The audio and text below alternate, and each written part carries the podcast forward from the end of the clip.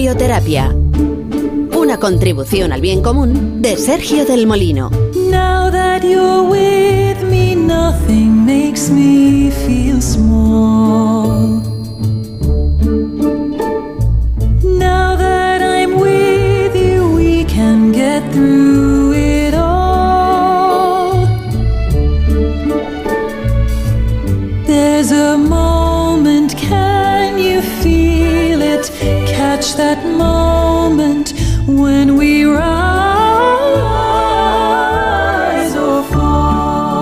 No sé si queda todavía alguien sin enterarse, Jorge. Yo creo que no.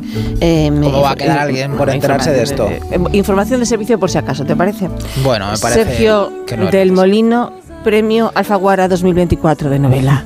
Adelante, Sergio. Buenos días de nuevo. Buenos días, Tú buenos querías días. darte el gusto de presentar a un premio Alfaguara, si lo sabes. pues claro, faltaría más. que es que ya hablasteis el viernes, pero no podía yo quedar así, por Dios. Sí, qué que no, que, no- que no estabas, no, no, no pudiste unirte Claro, a, las, a, la- claro. a las guasas. Claro, pero una cosa que a mí me inquieta muchísimo ahora y es cuándo, para cuándo estará ya en- en- en- de físicamente los alemanes. Era marzo, por abril, Dios. por. Mm, Pues para ir reservándola la, la El. 21 de marzo. El 21 de 21 de marzo, marzo. vale. O sea, De hecho, tengo, o sea, te- te- tengo mientras eh, ¿Qué tienes? hacem- te- mientras hacemos la sección, tengo a mi editora agazapada detrás de mí, ¿Qué me eh, esperando que terminemos la sección, porque hay que decir la portada y hay que decir un montón de cosas y está muy pendiente. Le he dicho, es que tengo radio ahora. Claro. Dice, bueno, pero en cuanto termines, que esto tiene que salir el 21 de marzo. Podríamos Están todos decir un poco eres, la, atacados. eres la gacela y tu editora el guepardo. Sí, mismo. sí, sin duda. Yo y siento su aliento y sus zarpas detrás de O mí. la sí, leona, sí. más que nada. Sí, sí, sí. Bueno, pero que mm, eh, pero los premios no te van a librar ¿eh? de tener que responder a las grandes preguntas, lo sabes, ¿no? No, no, que no, enfrentan no, los escritores de hoy. Por ejemplo, por ejemplo, ¿tú te consideras escritor o te consideras orador por escrito? Es que te, Uy, te qué lo va a preguntar qué este bonito. señor de Bilbao, espera. Un crítico francés de nuestra literatura española dijo que en España apenas hay escritores, sino oradores por escrito. ¿Acaso es cierto? Nada me, me molesta más que oír decir de alguien que habla como un libro. Prefiero los libros que hablan como hombres. Y lo que es menester es que la gente aprenda a leer con los oídos, no con los ojos. acá- acabamos de escuchar, hablaba, es que me he confundido, hoy hablábamos con tres eminencias, perdón, porque una de ellas es este. Esta grabación, la única grabación que, que se conserva de la voz de Miguel de Unamuno, ¿eh? Año 1931, ¿verdad, Jorge? Sí, además fue un buen año para Unamuno, Mm. porque es cuando lo eligen diputado en Cortes. Y anda que no le gustaba, le gustaba muchísimo la gresca política Y, a don y Miguel. también es el año en el que la Segunda República pues lo repone como rector de la Universidad de Salamanca, cargo del que había sido despedido allá por el 14, 1914. Y justo el, el- el ambiente de aquellos años es el que se recrea aquí. Jorge Sergio en la llamada Casa Museo de Unamuno de Salamanca, vivienda que habitó el rector en, en su primer mandato. A mí el mobiliario O sea, me ¿te gusta, gusta? pero sí, Mm. es bastante austero, ¿no? Muy unamuniano. Pero mira, en esta biblioteca yo me quedo, Sergio seguro, pero yo también me quedo a vivir. Y yo, y yo también. Y me- tú de sobra, Hombre, me apunto. Así es. Mira, aquí hay una mesa vitrina, déjame ver, son documentos de la época. Mm, Lo que sigue en cajas y cajas. Mira, mira, dale las gracias a ese veinteñero de allí, por cierto. ¿A cuál? El- el, eh, este de la perilla. El- el- ese que está sepultado en papeles. Sí, ese se llama Luis, es el estudiante de la Universidad de Salamanca y trabaja aquí junto a otros compañeros poniendo en orden los miles de papeles que dejó Unamuno. Inténtalo al menos, dile Mm, algo. Yo le veo encantado, ¿eh? Mm. Además, yo diría, a mí esa cara me suena. Bueno, luego hablamos con él, ¿te parece? Porque es que ahora estamos viendo esto. ¿no? Em, con su versión de ahora, quiero decir, eh, la que ya peina canas, ahí lo te estáis viendo tal. Y como era en los años 80. Ah, vale, vale. Y de aquí Eh, le viene claro. su pasión por Unamuno. Exacto. Entiendo, de trabajar en este museo. Eso, eso. Cada vez que viene le encanta leer. La inscripción que hay en la entrada, en la calle al rector Unamuno, mi divisa es primero la verdad que la paz. Fíjate, decía. Y eso justo es lo que defiende don Miguel en la novela, el primer caso de Unamuno. Primero, la verdad que la paz. Pero no es una novela de Unamuno. No. de Que no sería Unamuno la no. gente, sino No, una claro. novela con Unamuno. Exacto. Con Unamuno como personaje protagonista. Sí. De una Oye, novela de ficción. Pero fíjate, es co- co- con de- como detective privado. Primero la verdad Muy que la paz. divertido, sí. Primero la verdad que la Mm. paz. La verdad es que es un caso criminal, ¿eh? Sí, así es. Este caso. Un caso que empieza pues, co- con esta viñeta. A ver si la podéis ver. ¿La estás viendo? Buenísimo. 1905, el diario ABC, ahí está. Se ve un barco en la- con la palabra Argentina en el casco, sobre la cubierta hay un pueblo entero con su ayuntamiento, su farmacia, sus vecinos saludando con la mano. El pueblo se llama Boada, provincia de Salamanca, y el texto al pie de la viñeta dice, novísimo y práctico sistema de migración. ¿Te gusta la viñeta, Sergio? Es- la verdad que sí que es una viñeta, chula. una viñeta chulísima. Se llevan el ayuntamiento y todo. Sí. Y- sí, y sí, la farmacia, viñeta. Y la Se llevan todo y todo y la iglesia y absolutamente todo. Se lo llevan Sí, sí. dentro. eh, además va, va rumbo a Argentina. El, el barco, como tantísimos otros barcos que iban en, entonces, eh, para cumplir el sueño, el deseo que habían expresado los, los vecinos de Boada de irse todos a Argentina de que de- le mandaron una carta al presidente de la República Argentina di- diciendo que pidiéndole que les acogieran que les pagaran un pasaje que les pusieran un barco para emigrar todos en masa a Argentina porque en Boada ya no había forma de ganarse el pan porque les habían quitado las tierras comunales y no había forma de trabajar no había forma de, de- de- de ganar De salir adelante, claro. de salir adelante, ¿no? Y eso pues provocó eh, una polémica, mucho ruido, en una polémica en la que se metió, como en todas las polémicas, se metió Miguel de Unamuno, porque no podía dejar un charco sin pisar este hombre. Le gustaba el salseo que se Le gustaba, ahora. vamos. Imagínate Unamuno con Twitter, lo que hubiera sido, luego nos, lo, Un peligro. nos lo cuenta nuestro invitado, porque era eh, no se peligro. reprimía nada, un peligro Sí, tremendo, sí. ¿no? Tremendo. Es un, eh, es decir, ya, él mismo era un poco una red social, él so- él solo. Era una cosa, un- una, un- una tormenta, opinaba de todo y, y constantemente, ¿no? Entonces se metió también en esto y este episodio es el que le ha servido a Luis García Jambrina, eh, profesor también salmantino como, como, como el propio Unamuno, pero hoy y estudioso, muy estudioso y buen conocedor de la figura y de la, y de la obra de, de Unamuno. Ah, ese de la biblioteca, entonces. Me estás Es el de la Ah, biblioteca, anda. es el de la ahí biblioteca. entre Le Claro, ha servido claro. para convertirlo en detective, Ah, para en bueno. detective, porque resulta que en medio de todo este lío, Hmm. pues el señorito del pueblo apareció muerto al pie de una encina y entonces pues Unamuno que estaba ahí en medio pues también aquí abandona su faceta tuitera polemista y se mete a Sherlock Holmes. Y, y esta conversión de Unamuno a Sherlock Holmes pues eh, creo que nos ha llamado, nos ha llamado mucho la atención. Nos parece muy divertida y nos parecía que era una, una excusa estupenda para traer a, a Luis García Jambrina aquí para, para conversar sobre, sobre eh, esta, esta forma nueva de ver a don Miguel de Unamuno Luis, buenos días, ¿cómo estás? Eh, encantado, buenos días. Tú eras el de la biblioteca, el que estabas ahí liado con Exacto. los papeles. Fíjate. ¿Cómo ha pasado el tiempo, eh? tiempos. Mucho, mucho. Qué bueno, qué bueno. Que ya te viene de ahí la cosa de Don Miguel. Bueno, de ahí, de antes incluso. En Mm. Zamora, cuando yo era adolescente y leía, no leía mucho, pero sí que leía Unamuno gracias al, al ejemplo de Agustín García Calvo, que vivía entonces buena parte de la semana en Zamora y nos hablaba mucho de, de Unamuno y ahí me contagió, pues eh, eso, el unamunismo y hasta hoy.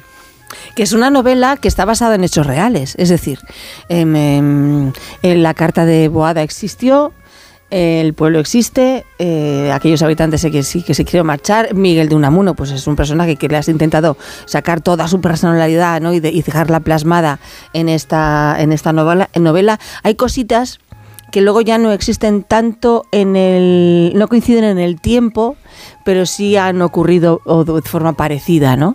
en, en la historia de España entonces es también un es un libro muy divertido para estar indagando eh, qué es lo verdadero, qué es lo falso, mm, cuándo ocurrió una- un hecho o cuándo ocurrió otro. Es muy divertido en ese sentido también. Es muy detectivesco por parte del, au- del lector. Luis. Eh, Sí, eh, esa era la intención, eh, hacer un- una intriga policíaca en torno a Unamuno, de modo que todos los hilos de ese telar son verdaderos, simplemente que yo los he tejido a mi, a mi manera y he tratado de hacer un personaje pues eh, creíble, verosímil. Si no fue detective, pudo haberlo sido porque se dedicó toda su vida a buscar la, la verdad y afrontar además las consecuencias que a veces se derivaban de, de ello, ¿no? como el destierro del que ahora celebramos 100 años o al final, según pensamos Manuel Menchón y yo, la, la muerte. ¿no? De modo que sí, ese es el, el protagonista, este nuevo detective, que es un poco, yo lo llamo un detective andante porque tiene también mucho de, de Quijote que se lanza a los caminos en busca de, de aventura. Es curioso, es curioso Luis, que, que, la figura de Unamuno siga despertando esta, esta pasión, ¿no? Tenemos eh, todavía reciente, de hace pocos años, la, la película de Amenábar que hizo, tú mismo has eh, publicado junto a Manuel Menchón eh, la, eh, Las dos muertes, ¿no? De, de Unamuno se, se titulaba, uh -huh. una, una, investigación sobre, sobre, sobre, su muerte, que evidentemente es un mito dentro de la, de la, de la historia de España y nos, nos fascina, y nos fascina la propia figura y no tanto yo creo que su obra. Creo que a Unamuno le, le, nos, nos, despierta más interés hoy, hoy eh, su, su, vida que su obra. No sé si tú tienes esa sensación de que nos, nos, interesa más eso, sobre todo la tragedia de su final, ¿no? la tragedia de ese enfrentamiento con Millán Astray en, el, en, en Salamanca y bueno, y, y, toda, y toda su faceta de polemista, porque está, en cuanto revisas un poco la historia de España del siglo XX, del principio del siglo XX, el nombre de Unamuno aparece constantemente. Como se metía en todos los fregados, aparece siempre vinculado a todas las polémicas y a todos los y a todos los hechos, con lo cual es, es, es verdaderamente eh, eh, inevitable que nos fijemos en su personalidad, ¿no? Porque es ubicuo, está por todos lados. Efectivamente, yo creo que está más vigente que nunca y que es más necesaria su figura ahora que nunca. Tienes toda la razón en lo que dices, eh, su figura es más atractiva y está más presente que su obra, pero hay que tener en cuenta que su figura yo creo que es su mejor obra. Él se pasó la vida de una manera más o menos consciente construyendo un personaje, porque ese personaje es lo que iba a garantizar eso que él tanto buscaba, su supervivencia, su inmortalidad. Pero claro, ese personaje está hecho también de, de todas sus obras, ¿no? Y a Unamuno no solo hay que leerle en sus novelas, en su poesía, en sus ensayos, en su teatro, sino también en sus cartas, en sus artículos de prensa que escribió muchísimos, centenares, y cartas, miles de cartas. Ahí está Unamuno disperso en toda esa obra y efectivamente al final todo ese conjunto, tanto su, su, su vida con todo, con todo lo que hizo y, y, en todo en lo que estuvo presente y su obra constituyen esa gran figura que es Unamuno. A mí siempre me extrañó que no se hicieran más cosas sobre él. Todo es relativamente reciente, ¿no? Eh, convertirlo en personaje de películas o de, o de novelas. Da mucho juego. Y efectivamente está muy presente en las redes sociales. Solo hay que mirar. Yo solo estoy en Twitter, pero en Twitter constantemente se están citando pues, frases, eh, sentencias de, de Unamuno, a veces probablemente inventadas, pero lo importante es eso, ¿no? Que es el origen de, de, muchas cosas. ¿no? Yo imagino que a Sergio le habrá tocado el corazoncito esta novela por aquello de la, de la España vacía. Espero bueno. que sí. Porque... Sí, sí, sí, claro. Luis, tú narras, Luis, narras el inicio justo, ¿no? De esa España vacía.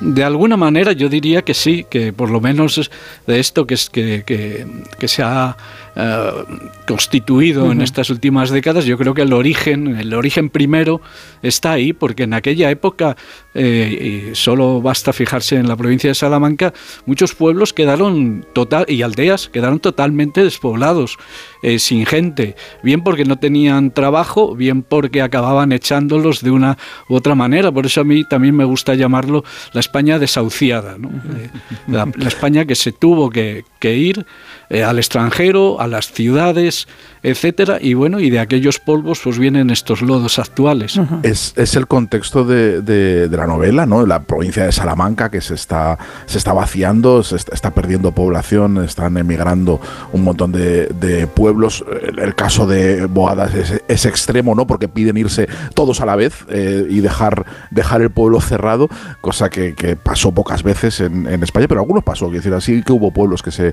que se vaciaron de golpe, ¿no? Todos los vecinos se pusieron de acuerdo para, para, para irse. Uh -huh. Y está muy bien la figura de Unamuno y la, talla, la atalaya de Salamanca, porque de verdad Unamuno fue uno de los primeros cronistas eh, en, en, darse cuenta de, de la gravedad del, de, del, éxodo demográfico que se estaba produciendo, porque desde Salamanca lo veía muy bien. Y, y no solo lo veía muy bien, es que como bien cuenta eh, Luis García Jambrina en su novela, Unamuno era sobre todo un caminante, un andariego, era un uh -huh. tipo que estaba todo el día a poco que podía salía de Salamanca, echaba a andar y, andaba kilómetros, caminaba sin parar, era, incansable y se recorrió España eh, a pie, pero sobre todo se recorrió la provincia de Salamanca y los alrededores, eh, la de Zamora y también las Urdes, y conocía muy bien, conocía cada pueblo y había estado hablando con todos los paisanos, y esa faceta de Unamuno que, que Luis la usa para convertirlo en indagador y en, alguien que va recorriendo e, ese pueblo y los alrededores y los y las fincas ¿no? de los señoritos para intentar recabar pistas sobre, sobre ese misterioso asesinato, está muy bien contada, porque de verdad lo que más le gustaba en el mundo a Unamuno era echarse a andar por los campos. Sí, lo dice él en alguna en algún artículo, yo lo cito en alguna de las conversaciones, que él, aunque vive en una ciudad y aunque nació en la ciudad de Bilbao, pues se considera un hombre de, campo, un andariego, él es feliz eh, eh, subiendo, trepando, bajando montañas, eh, recorriendo el páramo castellano, donde él ve cosas que los demás no, no ven. Era una persona muy sensible al, al, campo, a los problemas de los labradores, a la cuestión agraria que él llamaba, escribió mucho sobre ello. De hecho, fue lo que le costó el doctorado que antes mencionabais en el año 14, su preocupación por el, por el campo y su participación en campañas agrarias. De modo que me parecía que era el caso ideal para iniciar un poco esta serie de, de novelas, ¿no? porque es un Unamuno menos conocido, Conocemos el Unamuno de la República, de la Guerra Civil o en todo caso del destierro, pero no el Unamuno anterior. Y el Unamuno anterior ya era una persona muy comprometida y muy, muy andariega, siempre con sus zapatos cómodos para caminar, con su bastón de, caminar. Y así es como lo muestro en la novela. Hablamos de 1905, es decir, Unamuno tenía 41 años. Mm. Era un, yo no sé si decir si era un tipo joven, porque en aquella época, claro, 41 años ya era una edad solvente, la gente no se moría como ahora, ¿no? A los 80, sino que a los 60 ya eres un, viejecito, muy viejecito. Em, pero sí que nos muestras a un Unamuno que todavía se enamora, que me lucha con, su fe o con su no fe. O sea, un Unamuno también muy humano. Nos has acercado un Unamuno muy persona. Y eso también sí, es, Hmm. Esa era un poco la idea, humanizar a Unamuno y verlo pues en su vida cotidiana. Lo muestro con su mujer, con Doña Concha, incluso a veces tienen pequeñas grescas o discusiones con sus hijos, que muchas veces se dice que se olvidaba de ellos encerrado en su gabinete de trabajo, pero lo cierto es que jugaba mucho con ellos, les hacía las famosas pajaritas, otras figuras de papel, eh, se preocupaba por, bueno, por, por, por, su día a día, por el colegio, por las clases, etcétera, y jugaba con ellos. Eh, lo único que no lo hacía con mucha frecuencia porque tenía que alimentarlos y para ello tenía no solo que dar clases, sino también escribir pues 20 artículos al mes, más o menos. y lo muestro dando clase, que también es importante verlo, pues, era su trabajo. Y en aquella época encima era rector, con lo cual pues su trabajo se multiplicaba y por eso tiene más valor este Unamuno en un momento en el que es rector y, baja de su, de su pedestal a, interesarse por la gente eh, más humilde de la provincia de Salamanca en esto que estás diciendo es uno de los está uno de los misterios de Unamuno y no es el de su muerte que, ah, que tú has investigado con con, con Manchor en, en, el, en, el, ensayo en el ensayo anterior que escribiste hace hace un par de años ¿no? ¿Cuándo, cuándo salió? ¿Cuándo salió el libro? Hace, la doble muerte de Unamuno la doble muerte de Unamuno sí en el 2021 además ese libro es un poco el responsable final no único, este, pero sí, fin, de que yo escribiera luego esta novela, le diera la vuelta. Pero lo que decía que, el, misterio de, de, Unamuno aquí está, está, en lo que dices, porque también le, también le retratas yendo al casino, yendo a la tertulia, al café. Es verdad, una cosa que dicen que siempre estaba doblando papeles y haciendo pajaritas, no tenía una... una Tampoco hablaba con mucha gente. ¿eh? Una afición. no, pero, pero sí, que era, sí que era sociable y paseaba mucho y estaba... O sea, quiero decir que era un tipo, tenía su tertulia y su, y, y su, y su grupo de gente con el que hablaba en Salamanca y además es una cosa que, que es bien conocida, era un tipo que dormía 12 horas, que es que no, no, no era alguien de, es, el típico sabio insomne que le daban las claras leyendo y estas cosas, es que le daba tiempo a hacer todo eso y encima era un dormilón de la leche, además presumía de ser dormilón. Entonces, para mí el misterio es que no me salen las cuentas. Es que ¿cómo, hizo toda su obra y toda su vida y encima pegándose a la mitad de, la, de, su vida durmiendo. Es alucinante. Bueno, habrá que investigar ese misterio en una próxima novela, pero es cierto, ¿no? Esa es la gran pregunta. ¿Dónde saca el tiempo este hombre que, que hace tantas cosas a lo largo del, del día y encima duerme a pierna suelta. Yo creo que dormía así también porque tenía la conciencia tranquila, ¿no? Era una persona honesta que nunca, eh, nunca se callaba lo que tenía que decir y bueno, necesitaba también esa energía porque si no, no se podía, no se podía hacer tantas cosas y tan diversas, eh, pues eso, en una vida, ¿no? Si llega a tener Twitter, ya te digo yo que no lo cunde tanto el tiempo. que ahí se ido mucho. No, pero Hombre, se estaba mandando si le cartas quitas las horas de tiempo, ver también, series, de ver pelis, de estar con verdad. Twitter, de estar con no sé qué, entiéndeme, Y jugaba- tráfico. y jugaba y la leía en muchos Claro. idiomas, quiero decir, es que sí, hacía- incluso, hace yo no sé si esto es una, si esto es un rasgo o algo que de ficción o, o- o está documentado, Sí. eh, ese, ese detallito que de Unamuno leyendo a escondidas las novelas de Sherlock Holmes. Sí, es verdad. ¿Esto, esto es está verdad. documentado? ¿Esto es verdad o es, es- es una licencia tuya? A ver, esto eh, no está documentado, pero bien es cierto que sería algo difícil de documentar, dado que lo hacía a ¿Verdad? escondidas y escondía los ejemplares de, de las aventuras de, de Holmes, ¿no? Es una licencia que yo me tomo, pero una licencia creo que también verosímil, porque tenía mucha curiosidad por todo. Y hay que tener en cuenta que son con- casi, casi son contemporáneos. o sea, Claro. eh, Holmes Raro es está que no actuando, Doyle, ¿no? Me imagino. es Claro. sería raro Claro. que al menos no le hubiera hincado el diente Claro. alguna alguna vez. Y ciertas cosas sí que le son afines, ¿no? Porque sí que hubo una época en la que él valoraba mucho pues la, la capacidad de eh, lógica y de deducción y de observación. Y eso, bueno, pues eh, es algo que los une. Lo que pasa es que luego Unamuno, y es lo que tiene de ventaja sobre Holmes, pues también fue incorporando otros aspectos, la importancia de la intuición, de las emociones, de todo lo que tiene que ver con el sentimiento. Y eso en Holmes ya sabemos que estaba bastante escondido, ¿no? y, po- y por eso de vez en cuando necesitaba tomarse una buena dosis de cocaína. ¿Has, has estado por Boada? Me imagino que sí, claro, lo tienes aquí al, lo tienes al ladito, ¿no? Pero has hablado con los vecinos, has hablado con algún, al- algún yo que sé, nieto o bisnieto de, de alguien que se hubiera ido a Argentina o que hubiera vivido aquel momento. Bueno, he estado por Boada, naturalmente Sí. conociendo el terreno, pateándomelo, porque yo no tengo coche. Ah, mira. Antes que preguntaba. Oye, pues es, es difícil moverse Es por difícil. el campo charro sin coche. ¿eh? No. Efectivamente.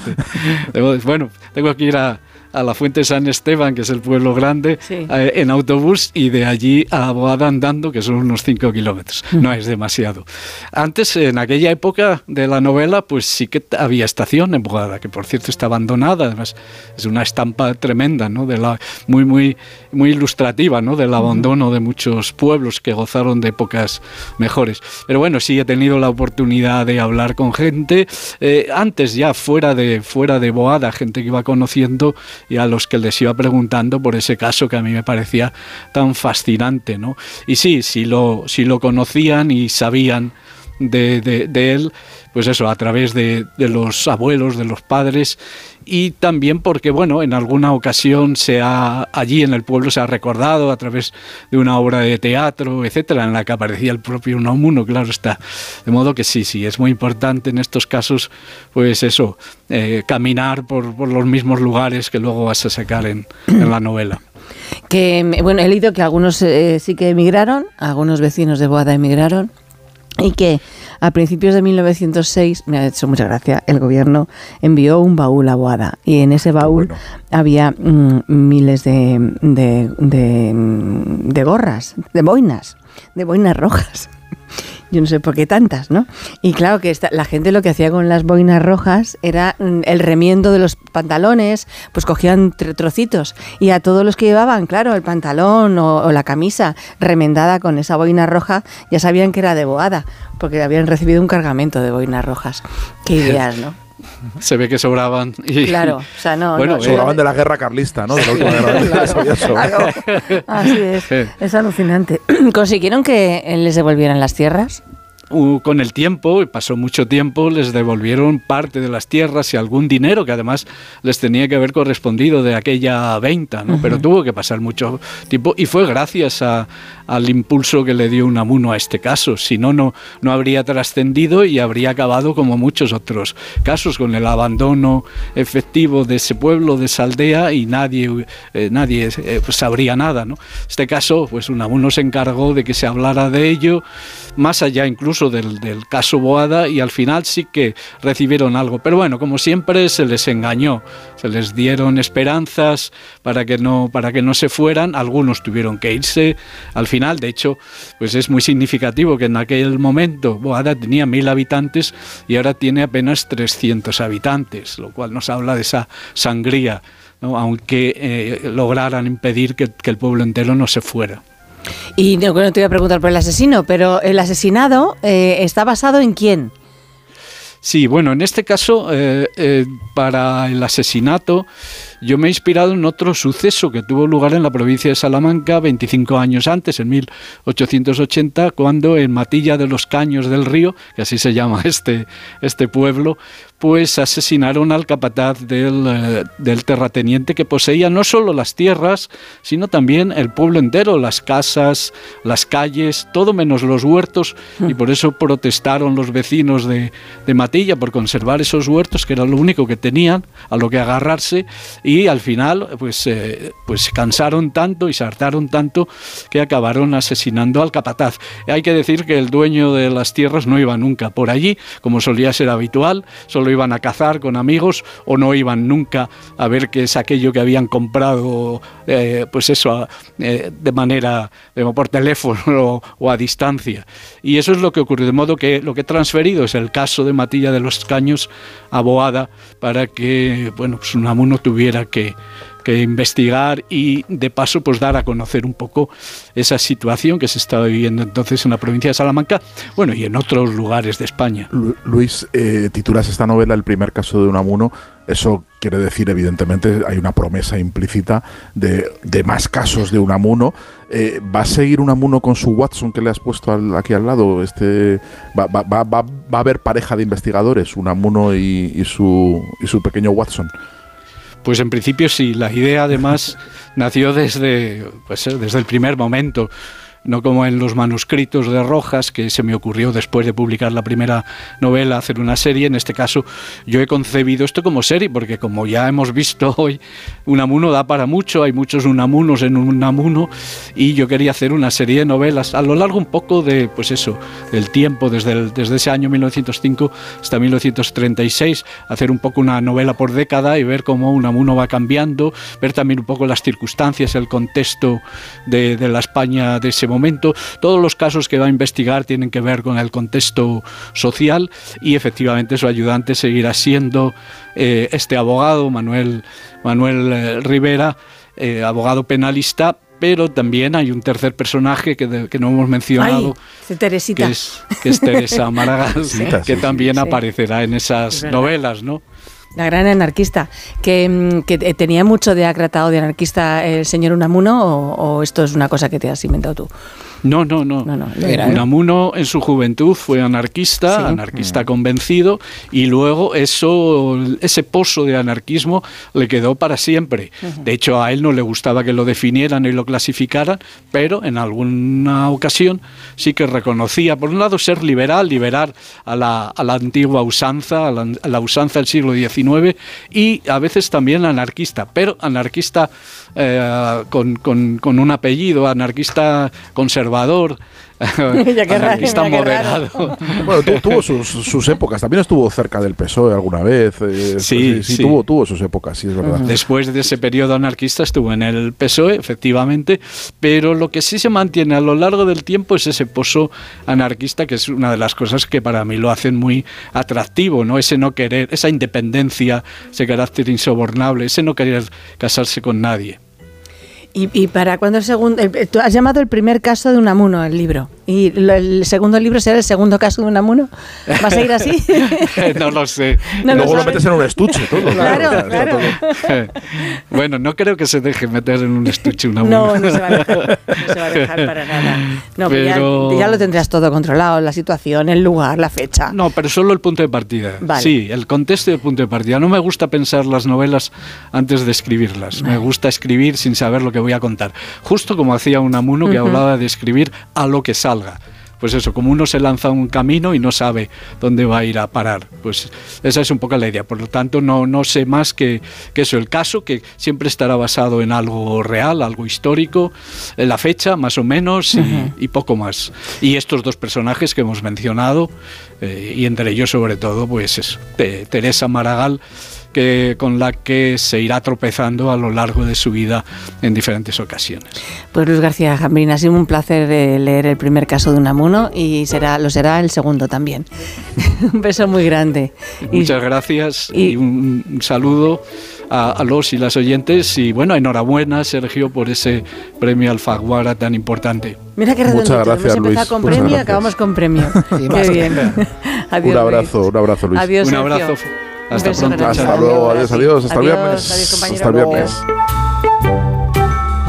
Más de uno en Onda Cero, donde Alsina.